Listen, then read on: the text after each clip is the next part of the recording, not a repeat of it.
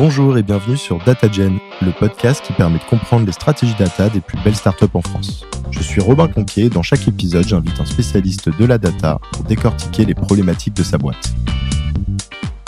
On se retrouvait sur euh, un split, euh, un tiers de support, euh, un tiers de pipeline et un tiers de ce qu'on pouvait faire là avec le reste. Donc on n'arrivait pas vraiment à construire les fondations pour chaque équipe produit c'est passer de faire des projets qui ont un très faible impact parce qu'il est très court terme et parce qu'il est très contextuel, à essayer de réfléchir à des projets un peu plus long terme, enfin moyen et long terme, pour pouvoir avoir une vraie vision data que le data scientist fasse partie de la squad produit. C'est en fait, je crois que c'est ça en fait la clé. Ce podcast est rendu possible par DataBird, le bootcamp spécialisé sur la data. Je connais bien l'équipe, ils sont passionnés par la formation et la data. Si vous cherchez à vous former ou à former vos collaborateurs, vous serez entre de bonnes mains. Pour en savoir plus, n'hésitez pas à écouter l'épisode 29. Les fondateurs nous parlent des dernières news de DataBird et le premier alumni nous fait un retour d'expérience. Je vous mets également le lien vers leur site internet en description de l'épisode. Aujourd'hui, je reçois Aurore, qui est Head of Data Science chez Itch. On va parler de ses chantiers et de son challenge principal de ces dernières années, à savoir l'adoption d'une organisation data plus proactive. Hello Aurore, ça va? Ça va super et toi? Ça va, ça va. Merci beaucoup de venir euh, partager euh, ton expérience euh, sur le podcast. Bah, merci à toi de m'avoir invité. Est-ce que tu peux nous en dire un peu plus sur Itch pour commencer, s'il te plaît? Bien sûr. Donc Itch, c'est une plateforme de VTC qui met donc en lien des chauffeurs et des passagers. Donc euh, bon, nos principaux concurrents Uber, FreeNow, Bolt, euh, etc. Notre différenciation, c'est vraiment sur plusieurs aspects. Donc là, la première, c'est qu'on cherche vraiment à avoir une mobilité plus responsable, éthique, inclusive et fun aussi. On a un côté fun. On se différencie aussi énormément par le prix. On essaie d'être les moins chers du marché. Donc on est les moins chers pour les passagers, mais on reste plus profitable normalement pour les chauffeurs parce que notre taux de commission est un des plus bas du marché. L'autre chose sur laquelle on essaye de se différencier, c'est qu'on essaie de s'étendre en Afrique. Donc on a quelques pays en Europe, donc France, Belgique, mais on essaye aussi de s'installer pas mal en Afrique. Donc on a ouvert euh, beaucoup de pays cette année. On était, je crois, cinq pays en début d'année et notre objectif, c'est de doubler, voire tripler ce nombre de pays dans lesquels on est installé. Donc, pour donner une idée, on est en Algérie, au Maroc, Tunisie, Sénégal, Angola euh, et j'en passe. Pour ceux qui voyagent dans ces pays cet été, euh, ils peuvent euh, utiliser Itch là-bas. Tout à fait.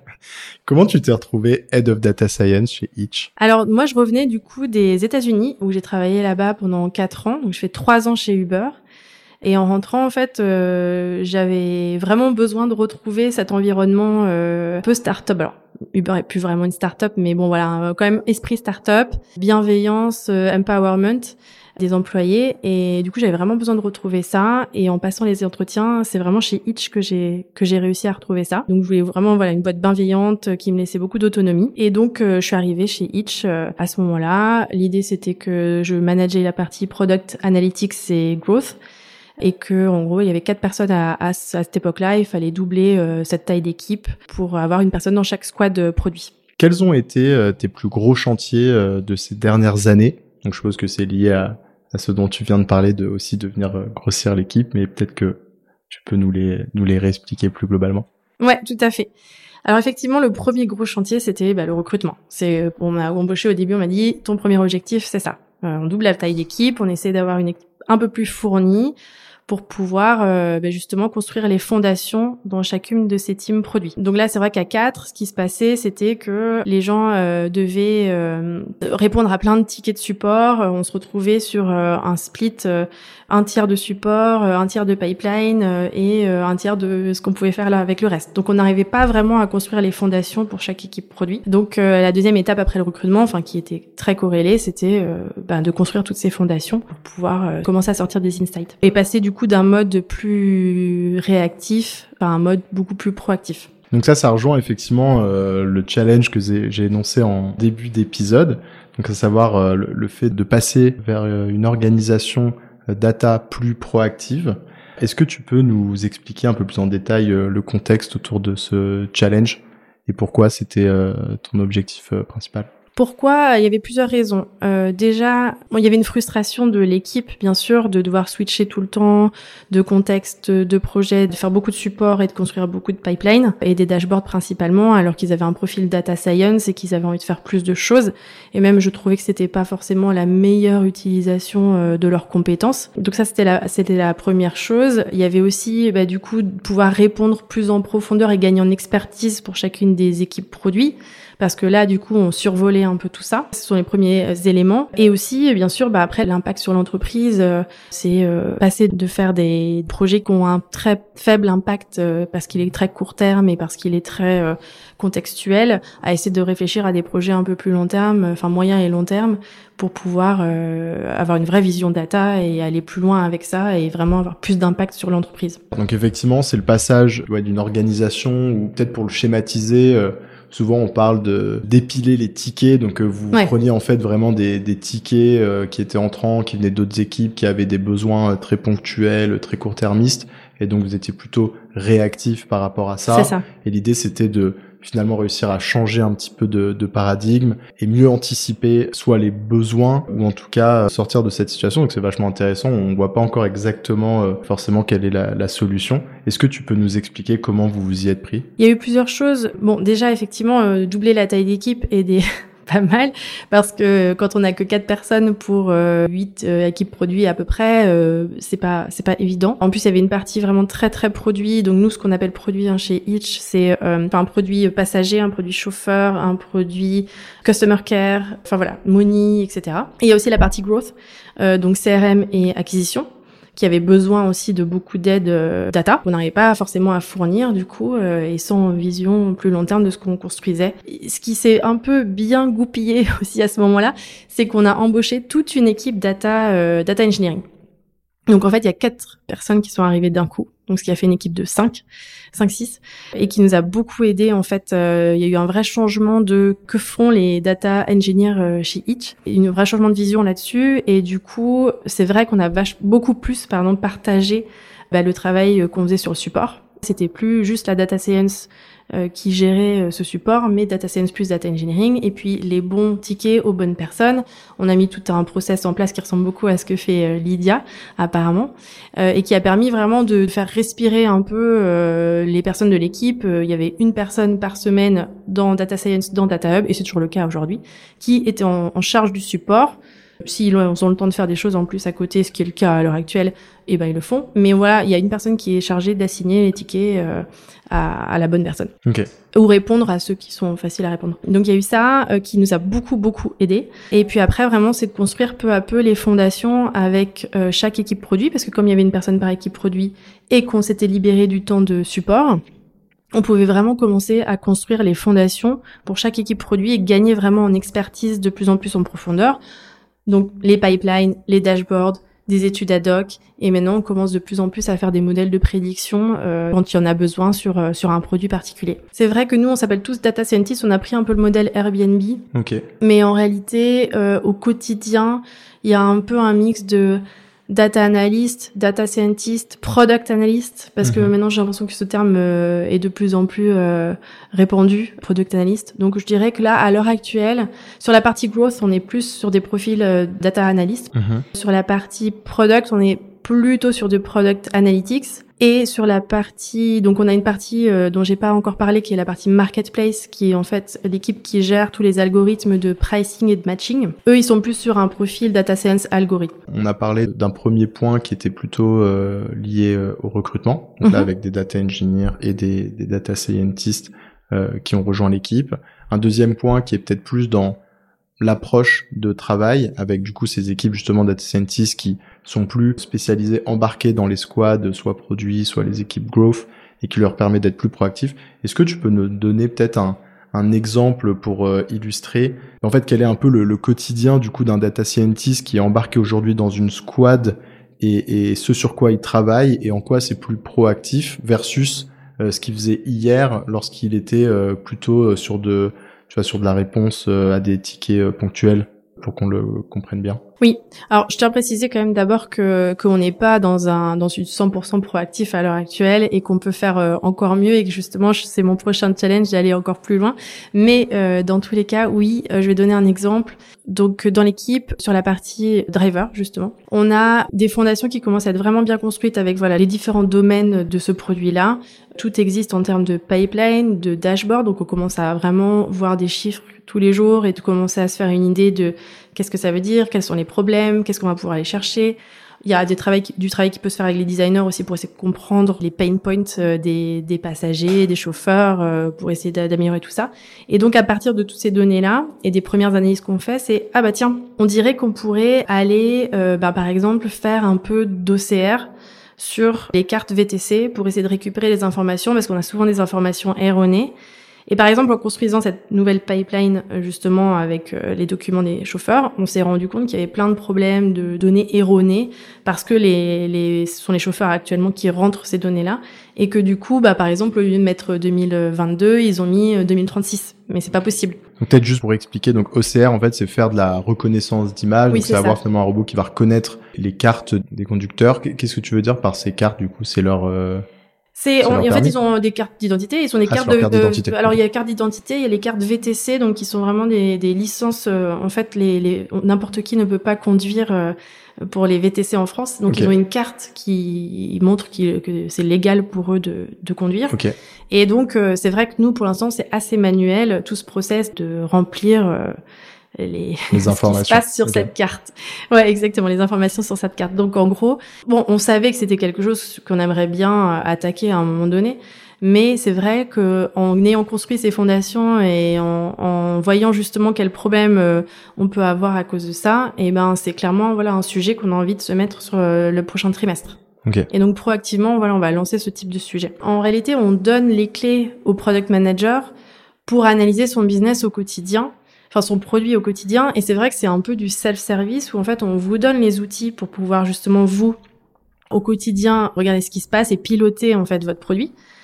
Et ce qui nous libère nous du temps pour pouvoir aller faire de l'exploration, ce qui est impossible, enfin franchement quasiment impossible quand on n'est que quatre et qu'on a huit euh, équipes produits et que tout le monde a des besoins et qu'en plus de ça, on, travaille avec les data eng, avec les ops, avec les business analysts on n'a pas le temps en fait. Donc l'idée c'est vraiment d'essayer de se libérer un maximum de temps en donnant justement les clés et les fondations aux autres pour qu'ils puissent faire du self-service et que voilà, nous on ait ce temps pour faire euh, des choses plus exploratoires et donc plus proactives. Parce que là, on va essayer d'aller découvrir bah, d'autres soucis, des comportements utilisateurs qu'on n'avait pas eu le temps de détecter avant et qui vont nous permettre d'avoir plus d'impact sur euh, l'entreprise. Mais du coup, par rapport au recrutement, enfin, j'ai envie de préciser une chose, c'est que effectivement, tout le monde ne peut pas se permettre de doubler sa taille d'équipe. C'est vrai. Mais c'est pas pour autant qu'on devrait euh, laisser Abandonner tomber. voilà.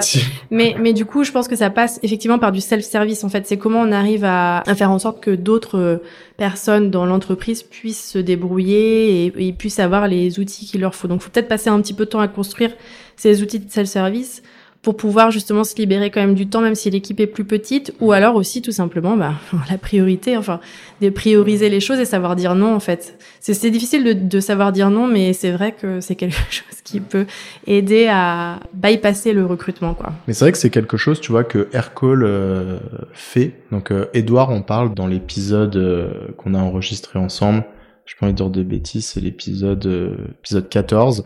Et en fait, c'est vrai que lui, euh, j'ai l'impression qu'il a une approche assez euh, drastique sur le fait de, de dire non. Alors, c'était peut-être pas le ratio qu'ils avaient à l'époque, c'est le ratio qu'ils ont maintenant, parce qu'ils ont réussi à, construire toute cette couche de self-service. Mais aujourd'hui, il, me disait, pour avoir un ordre d'idée, que son équipe, elle passait max 20 à 30% sur des demandes ponctuelles Okay. Et elle se concentrait, elle passait soit plus de 70% de son temps à construire finalement euh, des euh, produits qui permettent de consulter euh, les réponses aux mm. questions que les gens se posent, mais de manière euh, récurrente. Et que en fait, lorsque ils se disent ça c'est une question qui va être posée qu'une seule fois, qui ne va pas être réutilisable dans la durée, la plupart du temps elle va être dépriorisée à moins que ce soit vraiment une question centrale sur le lancement d'une offre extrêmement importante, mais la plupart du temps, en fait, c'est pas quelque chose sur lequel ils vont se concentrer et ça leur permet euh, peut-être de, bah, de prendre le temps de, de développer ces produits. Mais euh, je pense que ça génère beaucoup de frustration auprès des, des différents stakeholders de l'entreprise. Parce qu'au final, tu vois, eux, ils sont, euh, donc ils ont quand même pas, pas mal scalé. Je pense qu'ils, je sais pas, ils sont sûrement bientôt 1000 dans, dans l'entreprise. et en data, ils sont seulement 15. Donc finalement, c'est un ratio qui est quand même faible. assez euh, faible. Mais en revanche, voilà, ils ont dû faire des choix euh, très forts euh, sur certains éléments. Donc bon, je te propose qu'on accélère un peu parce que je sais que tu as un hard stop dans 15 minutes. On va y arriver. Quelle a été la plus grosse difficulté que tu as rencontrée, que vous avez rencontrée avec ton équipe justement un peu dans ce changement Donc tu l'as expliqué, vous n'êtes pas encore au bout, hein, c'est aussi un, un process qui est encore en cours. Ouais, bon alors effectivement, euh, le recrutement en est un parce que tout le monde galère à recruter des data scientists en ce moment. Un autre sujet, je pense, c'est un peu un changement de culture aussi interne, dans le sens où, bah, par exemple, les product managers s'habituent à une façon de travailler et du coup, c'est assez euh, confortable de se dire qu'on va demander des choses aux data scientists et puis qu'il va y avoir de la réactivité. Alors que là, potentiellement, on va plus dire non, parce qu'on a envie de se concentrer sur d'autres choses, et parce qu'on pense que c'est important, pas juste parce qu'on a envie. Pas juste euh, parce qu'on est des C'est ça.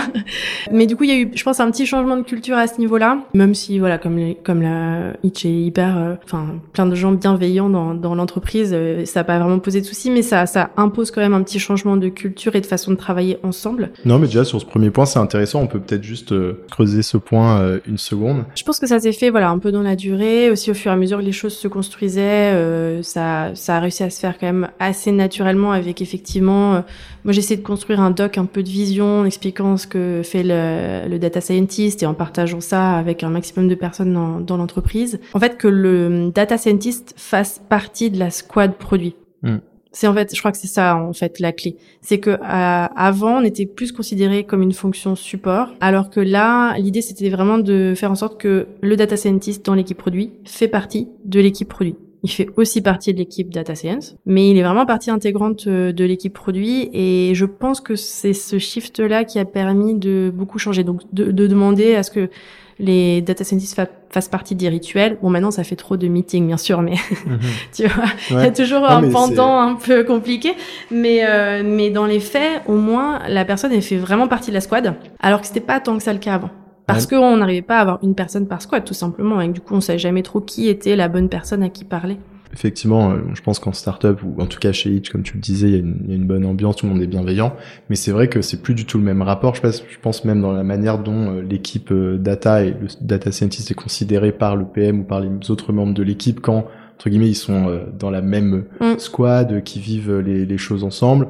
Et où du coup il y a une confiance qui doit se créer. Donc quand l'analyse dit bah écoute non ça c'est pas prioritaire, vaut mieux que, que finalement qu'on le fasse pas et que là on y aille au gut feel parce que bah en fonction des priorités il y a des fois où aussi il faut savoir déprioriser des choses. Bien sûr. Alors que tant que c'est une équipe qui est jamais assise à côté ou qui est jamais dans les meetings etc il y a un peu ce rapport euh, un peu euh, client prestataire qu'on peut retrouver un peu euh, comme on retrouve dans les grosses boîtes entre l'équipe IT parfois et les équipes business qui pareil hein, est en train de changer lentement et c'est un peu les mêmes problématiques qu'ils retrouvent là aussi et ce qui enlève du contexte et de l'information en fait au data scientist et ce qui fait qu'il peut pas être proactif non plus en fait. C'est un peu dans les deux sens. C'est que si on n'est pas intégré dans les rituels, on sait pas exactement ce qui se passe. On peut pas euh, trouver la bonne euh, réponse aux problèmes euh, auxquels le produit fait face. Quelles sont les prochaines priorités pour l'équipe data de Itch Ouais, alors mon, mon prochain gros chantier, on va dire, c'est en termes d'organisation. Donc là, je pense qu'on est un peu stabilisé par rapport à tout ça. Euh, mais du coup, bah, quand on est stable, il est temps de se poser des questions sur bon, c'est quoi la prochaine étape et euh, qu'est-ce qu'on peut faire de mieux. Et c'est vrai que là, la question qui se pose, c'est bah maintenant, comme chaque personne est intégrée dans, dans les équipes produits, on a moins une vision globale aussi, du coup, parce qu'on est vraiment sur de l'expertise et, et, sur des choses plus transverses, on manque un peu de cette partie-là. Pour l'instant, ce que j'ai réussi à mettre en place pour que pour essayer de pallier un peu à ça, c'est vraiment euh, de faire un sprint par trimestre. Euh, un sprint data du coup où euh, les PM sont au courant, il ne va rien se passer sur les produits pendant ces deux semaines et les data scientists vont pouvoir travailler en équipe, ce qui est pas tellement le cas du coup au quotidien malheureusement parce que dans chaque équipe produit. Donc ça leur permet de travailler en équipe, de travailler sur des sujets plus transverses, donc qui vont avoir un impact plus global, et voilà, et de, de créer de nouveaux types de produits data et d'avoir cette vision un peu plus un peu plus global. Donc euh, avant qu'on arrive à trouver une meilleure organisation euh, euh, pour tout ça, parce que je pense pas qu'on va embaucher plus de monde, ce serait la solution la plus facile. Mais là justement, j'essaie de voir, en gardant le même taille d'équipe, comment on arrive à se réorganiser pour pouvoir faire un peu de tout ça. Écoute, Aura, on arrive sur les dernières questions. Est-ce que tu as une recommandation de contenu à partager à nos auditeurs? Oui, alors ça va être un peu mon instant auto-promo, euh, mais je peux pas passer à côté. euh, avec quatre anciens, enfin trois autres anciens de l'ENSAI, on a écrit un livre qui s'appelle Data Power et qui permet justement à tout le monde de d'appréhender ce que c'est que la data. En fait, on s'est rendu compte, euh, on l'a sorti en 2020, on s'est rendu compte que euh, il n'y avait pas vraiment de livre qui vulgarisait la data. C'était très technique en général, et donc on s'est dit ben c'est un bon créneau en fait pour essayer, comme c'est un monde de plus en plus data, faut que les gens comprennent en fait ce que ça implique. Euh, et du coup, on a voulu euh, voilà faire vulgariser un peu euh, ce qui, enfin, ce qui faisait la data. Donc, on a un peu quatre grandes parties. On parle vraiment de bah, ce que c'est que la data, les différents types de data, etc. Comment la data est intégrée dans différents secteurs, donc par exemple le marketing, la santé, le sport, etc. Et après, on donne des premières notions un peu plus techniques de l'A/B testing. Qu'est-ce que ça veut dire Un modèle de prédiction, comment ça se construit euh, mais assez simple pour que tout le monde puisse euh, comprendre comment ça fonctionne. On donne aussi des clés pour les entreprises pour que comment mettre en place de la data euh, avec une personne, par exemple, enfin, comment on commence. Et puis une dernière partie un peu plus d'ouverture sur l'intelligence artificielle, qu'est-ce qui, voilà, qu'est-ce qu'on imagine pour le futur, euh, toutes les notions d'éthique, tout ce qui est la smart city, etc. Enfin, voilà, les voitures autonomes, etc. Donc on essaye de, de, de, couvrir un peu tout ça. Excellent. Bah écoute, je mettrai le lien dans le dans la description et je vais me l'acheter. Comme ça, je te ferai un, un petit retour. ça marche. Qu'est-ce que tu aimes dans la data? Moi, ce qui m'a toujours passionné, et c'est pour ça que je suis un peu plus euh, quand même data analyst euh, que data scientist, je crois. C'est euh, que je suis vraiment ouais passionnée par euh, le fait de comprendre les comportements utilisateurs. À chaque fois que je découvre un, enfin là voilà, c'est la quête de l'insight, tu vois. dès qu'on découvre quelque chose d'un peu nouveau sur le comportement de nos utilisateurs, ça m'a toujours fait une petite étincelle, tu vois. Et c'est ça qui me, c'est ça qui me plaît depuis depuis que j'ai commencé. Qu'est-ce qui t'a le plus fait progresser? Déjà, je pense que un des boulots qui m'a fait le plus progresser, c'était vraiment mon job de consultante. C'était mon premier job et en fait en trois ans, j'ai découvert tellement de secteurs, tellement de méthodos, c'était rapide. Enfin, on était en plus, j'étais pas consultante euh, sur site, j'étais vraiment, on était une équipe euh, tous ensemble et puis on faisait des missions. Donc ça s'enchaînait, c'était un rythme assez effréné, c'était dur. Hein, j'aurais pas pu faire ça forcément beaucoup plus longtemps mais euh, j'ai l'impression d'avoir appris euh, de manière exponentielle pendant ces trois années-là. Et après, au quotidien, euh, ce qui me permet le plus de progresser, c'est quand on met un peu au pied du mur avec une question à laquelle je n'ai aucune idée de comment répondre. et là, on se dit bon bah c'est là que il va falloir aller creuser, se creuser le cerveau et essayer de trouver ce, ce qu'on peut faire. Et, et c'est là que c'est le plus stimulant parce que c'est le plus challengeant. Quel est le meilleur conseil qu'on t'ait donné? Je dirais que, en tout cas en data, hein, euh, effectivement, je trouve que souvent, les stakeholders, ils viennent avec euh, les solutions de ce qu'ils veulent, alors qu'en fait, ils devraient venir avec leurs problèmes. Et donc ça, c'est vrai que c'est, enfin, des conseils qu'on a qu'on m'a donné dans le passé, c'est vraiment essayer de, de se concentrer sur quel est le problème, et nous, on apporte la solution, et pas l'inverse. Ouais, ça rejoint un petit peu le, le courant de de considérer de plus en plus euh, finalement le, le job euh, des profils d'attaque euh, sous l'angle d'une approche produit. Et c'est un peu pareil en produit quand on essaye de comprendre comment on peut bah, créer un produit qui va, qui va apporter de la valeur à un utilisateur. Il faut se concentrer sur le problème, bien comprendre le contexte de l'utilisateur et pas essayer tout de suite de penser la solution. Ça me faisait penser à ça. Tout à fait. Écoute, Aurore, on arrive sur la fin. Bah, merci beaucoup en tout cas, je passais un très bon moment. À bientôt. À bientôt. Merci d'avoir écouté cet épisode. Avant de conclure, j'ai un petit service à vous demander. Si ce n'est pas déjà fait, est-ce que vous pourriez mettre 5 étoiles et un petit commentaire sur Apple Podcast? C'est ce qui m'aide le plus à faire connaître DataGen et donc à attirer des invités exceptionnels. Merci et à bientôt